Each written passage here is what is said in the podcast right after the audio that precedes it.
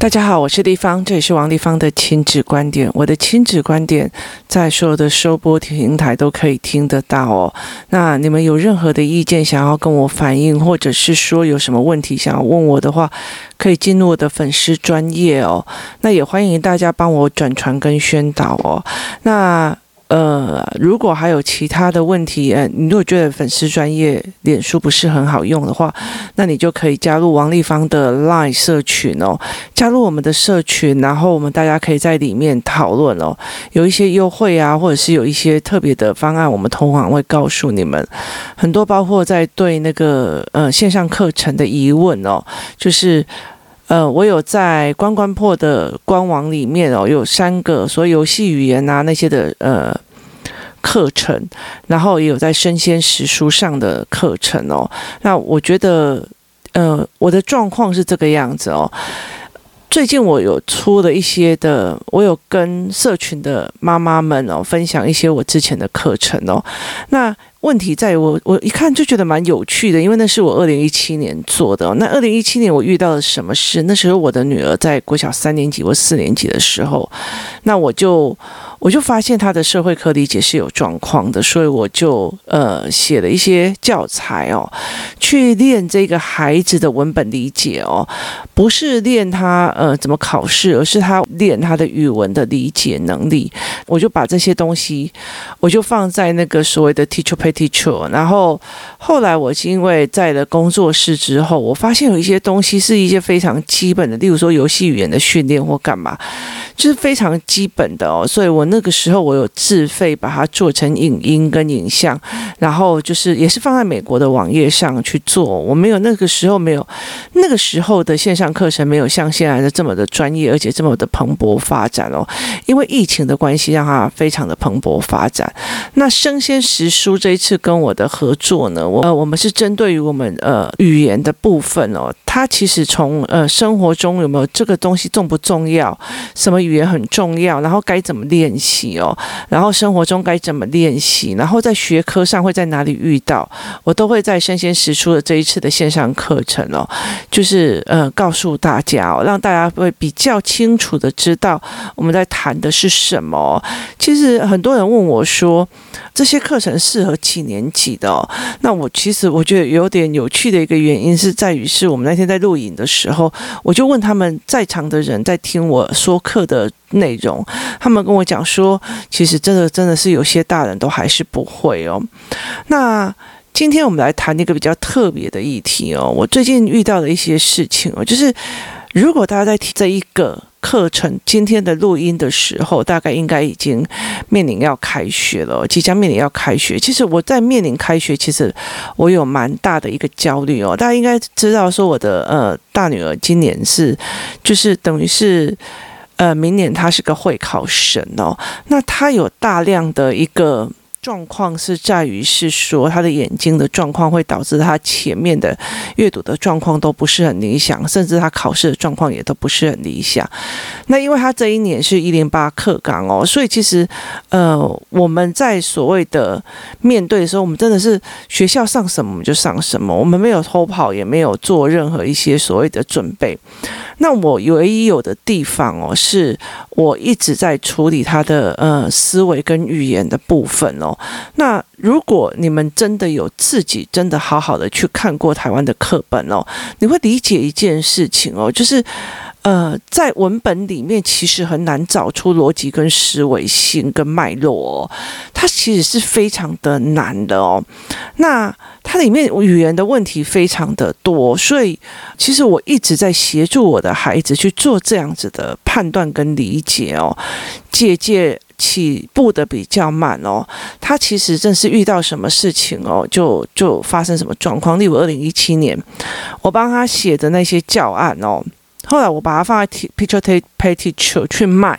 那其实我说穿了，其实当初也只是我也不是真的想要把它做成一个产品去卖，只是觉得说我把它放在那边，那你可能付了七块钱美金，那你就可以去买下来当楼下来去用这样子哦。那我觉得至至少少，我觉得还比较呃让我觉得有点觉得说，哎，我好像有分享出去这样的感觉。那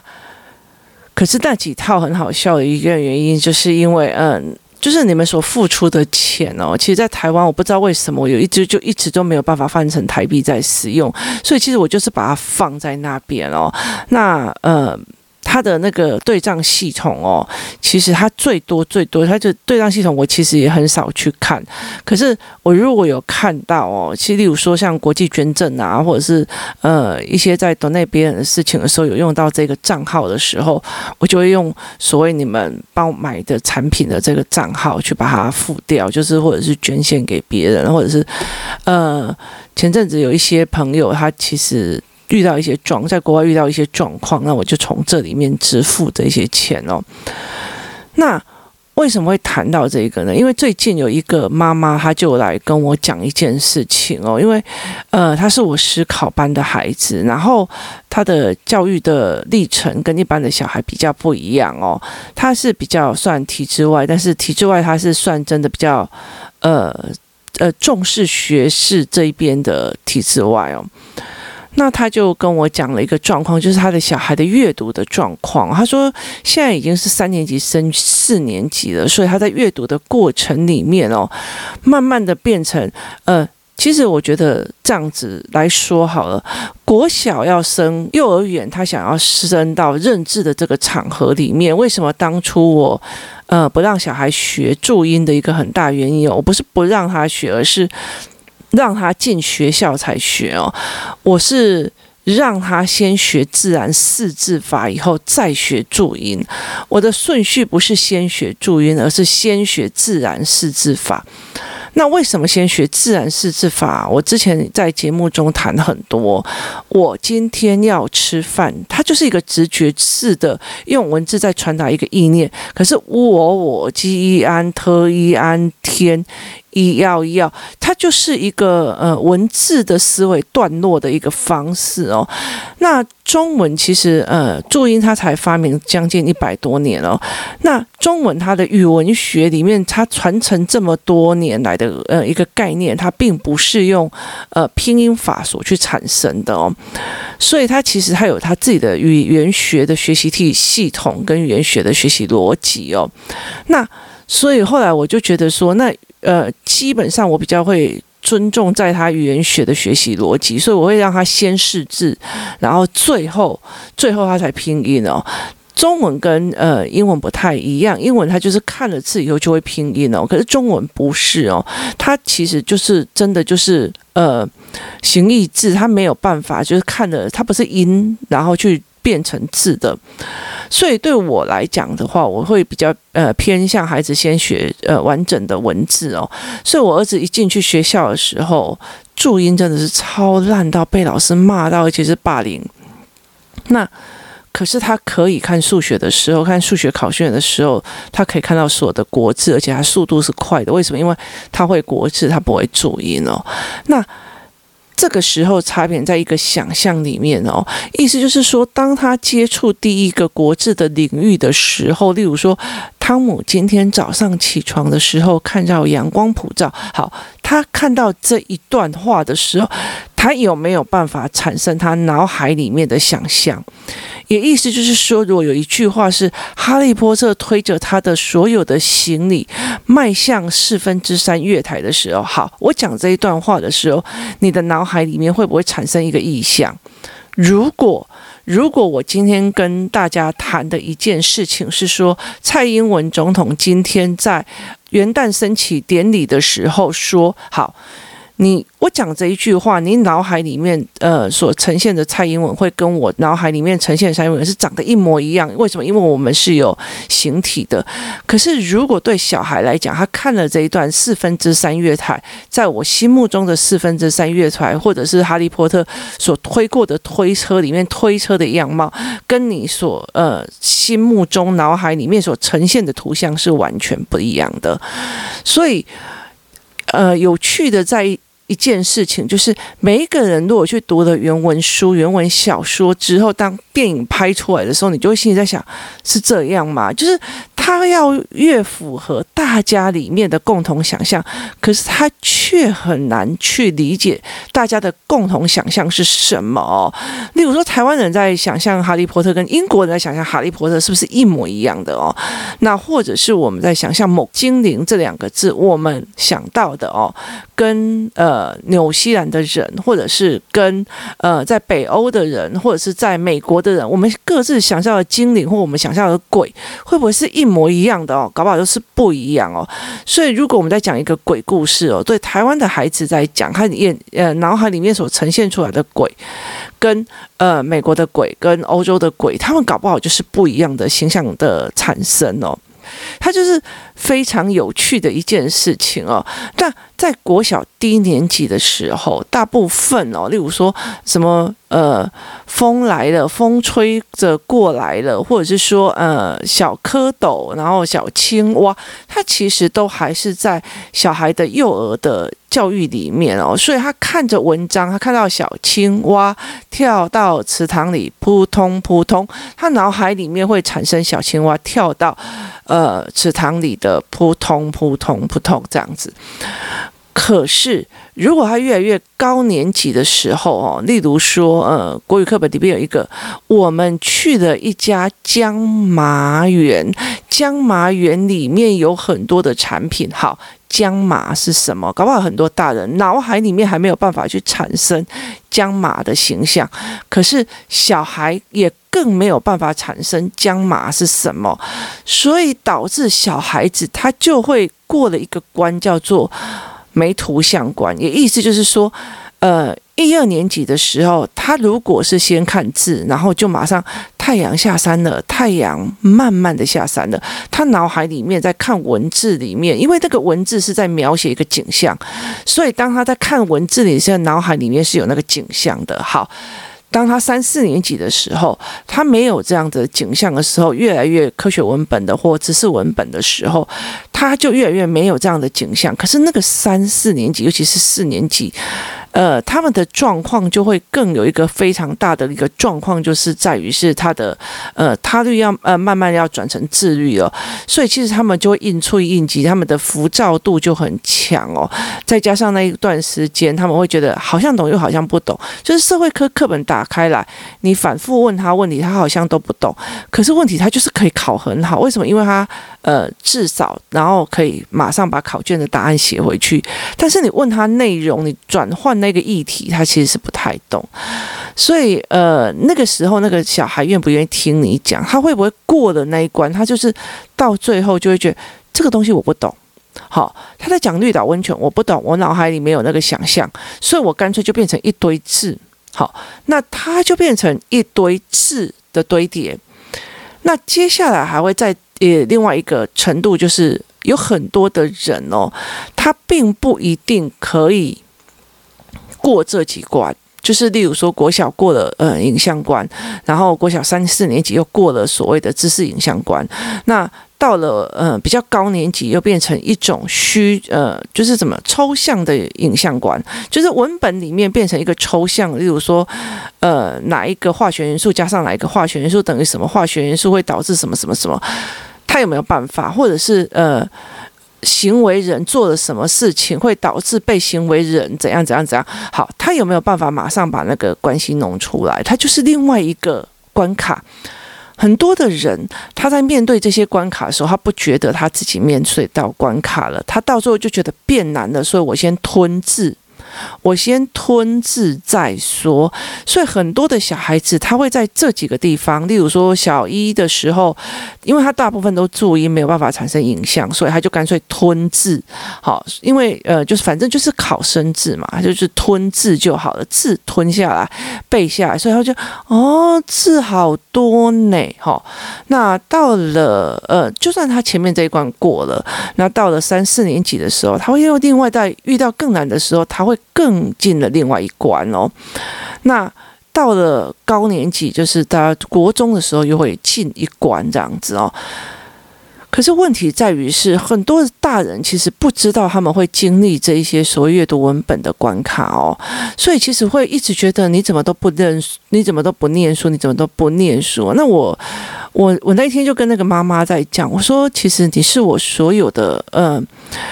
你是我所有的人里面哦，就是所有的学生、家长、学生里面，你唯一告诉我，我现在发现我的孩子有这个状况的人哦，那。所以，我其实就会觉得说，哦，那我就知道他真的有下去陪小孩，然后真的有去思维这个小孩的呃思维脉络是什么。那他一直觉得说，怎么好像这个能力消失了？我说不是那个能力消失，而是他已经没有他的 data 可以去撑住这个文本的呃想象或者是认知哦。那必须要做更多的思维。那到了中高年级，所以有很多的小孩到了，呃五六年级，甚至到了国一，他忽然会觉得课本好像是天书哦，他真的是不知道在说什么。那就是因为你前面在阅读的过程里面过度的变成字跟词跟生字跟生词哦，它并不是一个文本理解。那到了国中就会再一次哦。那我要讲一次，讲一件事情，就是一直到今天哦，已经快要开学了，然后已经休了将近三个多月了，三个月了。呃，其实我我我在这几天的时候的感触非常非常非常的大。为什么？因为呃。大家知道我的呃女儿眼睛是有状况，她的眼睛对焦是有问题的哦。那当初她在上一年级国一的时候，她忽然发现国文变得非常非常的难哦。那其实他上了这个国中，其实非常状况非常大的一件事情，他就是真的变成是一种僵直性麻痹，就是上了以后，这整个脑袋就是空的。那他脑袋空的一个非常非常大的一个原因，就是因为他真的不知道。是到底要怎么样哦？也意思就是说，国文也换了一种读书方式，然后社会科也是什么也是哦。那我一直到了二年级上学期，我才发现他真的没有办法去理解社会科。虽然我以前帮过他这么多。然后包括他一片一片，就是一个单字一个单，后来才发现他整本的范围的时候，他的理解就没有办法抓出来。那其中最大的一个原则原理在什么地方？其中一个最大的一个原因在于是哦，他的时间其实是被学校填满的哦。例如说，呃，他早上一去就要开始狂有很多的考卷，然后，然后他有非常多的书这样要读，那。所以等于是他永远都在应付着那些考卷跟呃书，但是他很可惜的一点就是，他没有用自己的方式把整个课文的内容脉络弄好哦，那。可是那时候，我觉得后来，因为我觉得对我来讲，其他科目都很好解决。他很喜欢数理哦。后来在看懂他的眼睛的状况的时候，我们就有理解他为什么会喜欢数理科，不是天分，而是数理对他来讲，眼睛的吃重，呃，反而会比较小。那他喜欢，但是不一定他考好，因为他在考试的时候，他才才能会写错题哦，或者是画错格哦。可是我觉得他的思维模式，他包括理解文本的模式，然后包括他跟我谈知识的模式，都状况很好哦。这个暑假还有一个计划，就是要把他的功课来。做一个大整理，可是，一直到要快要开学的前几天哦，前十天我都一直知道说，他几乎很多的科目都做的差不多，就唯独一科他就完全不动，那个科目叫做国文哦。那我其实到了我女儿上呃国中之后，我才理解一件事情，国文是所有所有小孩的痛哦。那等到他上去的时候，我真心觉得我真的是。整个人快要不行哦，因为对我来讲，国文是没有课文跟课文之间的逻辑的哦，他不会因为什么呃什么呃清朝时期，然后日治时期什么时期，它不是一个脉络的哦。所以它也不是一个因果，例如说，呃，中央做了一个什么决策，影响到什么地方，地方又影响到什么决策，要影响个人，它不是这个样子，它是一一段一段的一篇一篇的文章，大部分都是赏析，大部分都在教你修辞，大部分在干嘛？那学校的老师用的方法就是一直叫他们要写注释、背注释、背生难字、背生僻字，然后包括写形音义。可是我觉得那个对。整个文本的理解没有任何的益处，那因此我就去研究了所有的会考跟学测。那我觉得一零八一零八课纲已经都变了，但是呃教学方法没，就是呃孩子的老师的教学方法还是没有变哦。那一直到今年，后来因为线上课程，然后老师就退休，就是国文老师就就退休。那一直到了快要呃开学的时候，我就问他说：“你到底要不要拿手来面对国文哦？”结果他就把那个课本拿出来，他就是他其实这阵子就是真的非常非常认真，他就把课本拿出来哦，然后他就是你知道削铅笔呃对吧，橡皮擦擦一擦以后就会有很多的橡皮擦的屑，那你知道小孩会有做一件事情，就是把那个橡皮擦的屑粘在一起，变成一坨黑黑的，那你就看到哦，他右手拿着笔，左手一直在捏那个橡皮擦的屑，一直捏，一直捏。一直捏哦，那后来我就看到他在看什么？他在看呃国文的自修，因为他不知道怎么把自己的国文做笔记。哦，那时候真的是牙起来，你知道？我就跟他讲说，你这样子用永远不可能的哦。于是我就跟他讲，因为呃他们学校的版本的国文，例如说是某一 A 加好了，可是其实那时候我比较欣赏 B 加某一家的国文课本哦，所以我有把。同样一零八课纲那一些课本，呃，找找出来整理出来，那我就跟他讲说，其实每家出版社在国文的里面选文都是差不多，所以这一家如果二上有呃朱自清的背影，二下或者 B 家就会有呃朱自清的背影哦，所以其实他们的选文是差不多，但是他的编排呈现跟学呃协助你理解的方式不一样，有些人还是他在很传统的形音义跟注释，那有一些人就是呃。呃，协助孩子去做思维跟文本整理哦。那我比较喜欢文本整理跟思维整理的这一块，因为对我来讲，我觉得你考试考好是一回事哦，你有没有办法享受文本里面得到的愉悦又是一回事。我宁可你考得很差，但是你很爱知识哦。那后来我就我就跟他讲说，你把课本拿出来哦。那因为呃。他以前的大量时间被考卷被一堆的那些生僻字所占领嘛，所以他很气，然后就呃每次拿教他拿国文，他就会拿那个就是开始开始焦躁的一直在摸那个橡皮擦的血，这样。就那一天我就做了一件事情，我就从早上九点多我就陪着他念，然后我就教着他怎么读书，教国文，因为以前我觉得国文对我来讲就是有读有分嘛，那我就陪着他读读读读读。然后我跟他讲，这里要怎么做，这里要怎么写笔记，这里要怎么样，有的没有的。然后忽然之间，他就整个就顺了。我记得我从早上十点，然后就陪着他念念念念念。然后我大概下午三四点的时候，我就可以右边是陪我女儿念国文，左边是陪我儿子在做数学建模。然后呃，到了晚上的时候，他已经写了将近半本哦，就是一一年国一的一年级的半本。他忽然跟我讲：“妈，我觉得忽然觉得《论语》还蛮简单的，为什么我当初会觉得这么的痛苦哦？”然后他忽然跟我说：“哇，写得好顺哦，整个人很过瘾哦，写得很顺，整个人很过瘾哦。”那。呃，其实这就是我们其实在读书读到那种顺的的过程里面，然后接下来的两三天哦，他就是把一整本的国文课本给整理的脉络，然后整整个深层的读过。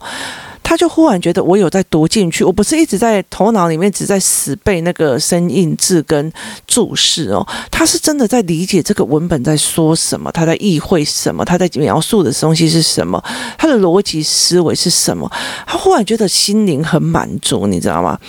到了第二天呢，我就跟他讲一句话，就是我在吃饭哦，然后他还在那边读书的时候，我就讲了一句话，我就跟他讲说，呃，他就跟我讲说，我不知道为什么我当初。就是不想要听你说要这样读哦。现在我读起来怎么觉得这么的顺？其实国文没有那么的可怕哦。然后我还可以学到东西，他很喜欢学到东西的感觉哦。你如果叫他一直背注释，他反而会觉得很痛苦哦，因为他没有思维，他脑袋的呃脉络是没有启动。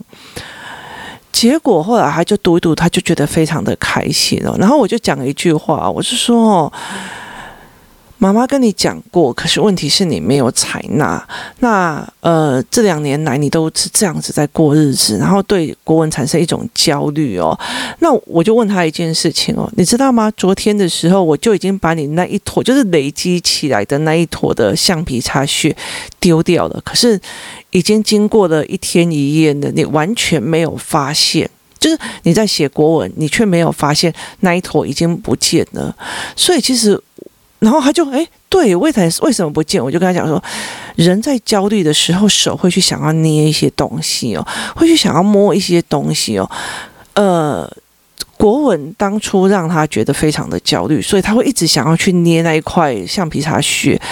可是我发现了他这一件事情之后，我提供了真正的协助之后，他接下来就会享受那个文本的时候，他忽然就觉得，对，我为什么没有摸橡皮擦屑呢？这中间其实的改变只有在一天之内哦。那呃。工作室的思考问的妈妈在问我说：“我是怎么陪她熬过这一关？是多久？”我说：“一天吗？就从早上十点，我真的是陪她做到晚上一点多。那呃，其实我几乎这个防疫假期，除非我自己工作上有需要，或者是我真的生病了，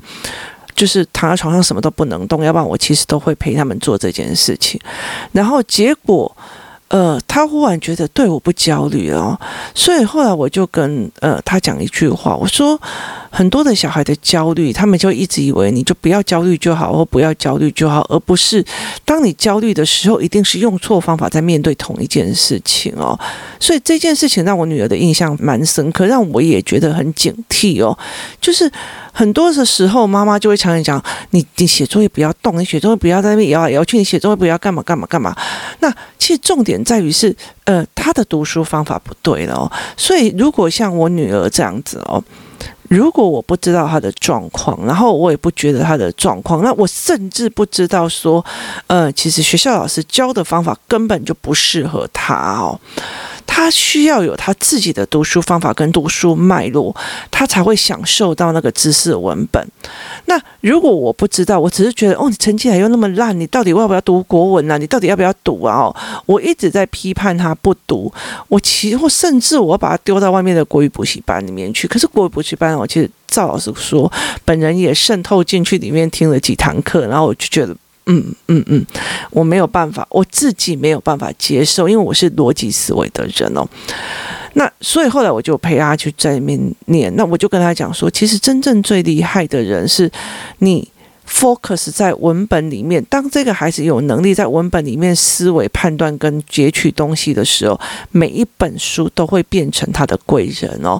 可是如果这个人一定要人教，一定要人家 happy 的教，一定要人家快乐的教哦，或者要引起他 happy 的感应的时候，这种东西是不行。我常常讲的，学习这种东西最大的快乐是从知识本身，而不是别人在那边装小丑、装白痴哦。这件事情是不对的，而是。你有没有协助这个孩子做呃学习本身的语业哦？那所以我女儿看一看以后，就接下来她就是非常非常的顺的把她的作用起来。她就问我说：“为什么我要？”怕他怕两年了，我说我也不知道你为什么要怕两年？可是那时候所有的时间、所有的资源，包括要读什么书、干嘛都没有，都是呃绑在学校之下。所以我后来会理解一件事情，他其实也并不是不愿意听，而是他那个时候根本就没有时间跟精力来去面对妈妈的这一块哦。那。觉得时间非常的压迫，我也觉得时间的非常的压迫，也替他非常的紧张哦。但是我觉得，呃，他可以一口气把。呃，国一到国二的整个四本，全部整个脉络，从第一本弄到最后一本的脉络，它不是片段片段一刻在学习的。其实对我来讲，他反而对我来讲，对他反而比较是好的哦。那呃，工作室思考班妈妈就问他说：“我是一天半，他就觉得我好厉害哦。”其实是不是哦？他从国小三年级是从一段一段、一片一片的去找思维的脉络拉起来哦，所以我后来就觉得，在这整件事情里面，我觉得我儿子哦，可能到国中的时候没有那么好搞哦，所以我就提前来帮他去做所谓的文本思辨的这一块哦，那。今天这个很大的为什么在分享这一件事情的一个议题的原因，是在于是说，呃，其实我就跟那个发现他竟然小四的孩子阅读的状况的那个妈妈在谈哦。我就跟他很明白在讲说，其实呃很少人会发现这样的状况，但是在我在我认知里面，几乎所有的孩子都有这三四个关卡，甚至他从来没有过这些关卡哦，就是这些关卡从来没有人去陪伴，然后去认知，然后去陪他思维过。他的教案、他的教材、他的陪伴，其实是要重新开始呃做不同的陪伴跟领域的。协助这样子，那。很多的时候，我们一直觉得小孩为什么这个时候不学好，或者小孩不专注，或者是小孩怎么又一直在划手机或干嘛哦？那有没有可能是他的焦虑哦？就像我的女儿那个橡皮擦是一样哦，在橡皮擦之前哦，其实整个暑假他真的是蛮认真的哦，很自律，很认真哦。然后唯一不自律的时候是他念，就是你真的逼他去念国文的时候，他那个电脑打开就会偷偷的打开柯南哦，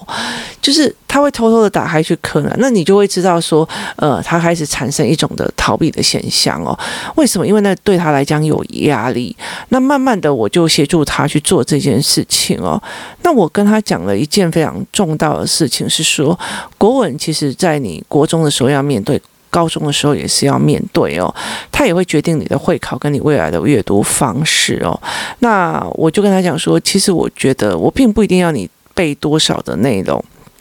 但是你怎么去解读文本，怎么去分辨文本跟思维文本这件事情，对我来讲是非常重要的哦。那所有的科目里面呢，我觉得，呃，像我我自己会写作哦，但是我有跟他。我跟大家讲一件事情，我自己在心里面在想说，我应该最不可能辅导他的就是作文哦。为什么？因为我觉得，如果照原本的那种照呃作文的辅导方式下去，他没有办法呃我手写我心哦。所以其实我也非常呃有。心理准备，我常常会再讲一件事情，就是说，在准备会考这一段时间哦，这一年、这三年，进入国中的这三年，其实是我非常羡慕我孩子的这三年。为什么？因为这个全世界都在支撑着你读书哦，你可以好好的读书，你可以安安静静，你可以畅畅快快的读哦。这对我这种人来讲，其实真的是非常非常难得的一段时段哦。那，呃。我觉得在大量的有时间考试的这段时间，我可以静下来一直读一直读，它其实有助于像我们现在已经年纪有点大啦，然后眼睛又有点老花了。那有时候真的把自己稳下来，在一本书上哦，或者是你不要那么的焦虑哦。甚至我有时候我觉得我过度焦虑的时候，我就会赶快去看书或者去读什么东西。其实呃，越来越大的时候，就你发现你越来越难专注，但是因为你有长期的训练哦，所以你有办法去做这件事。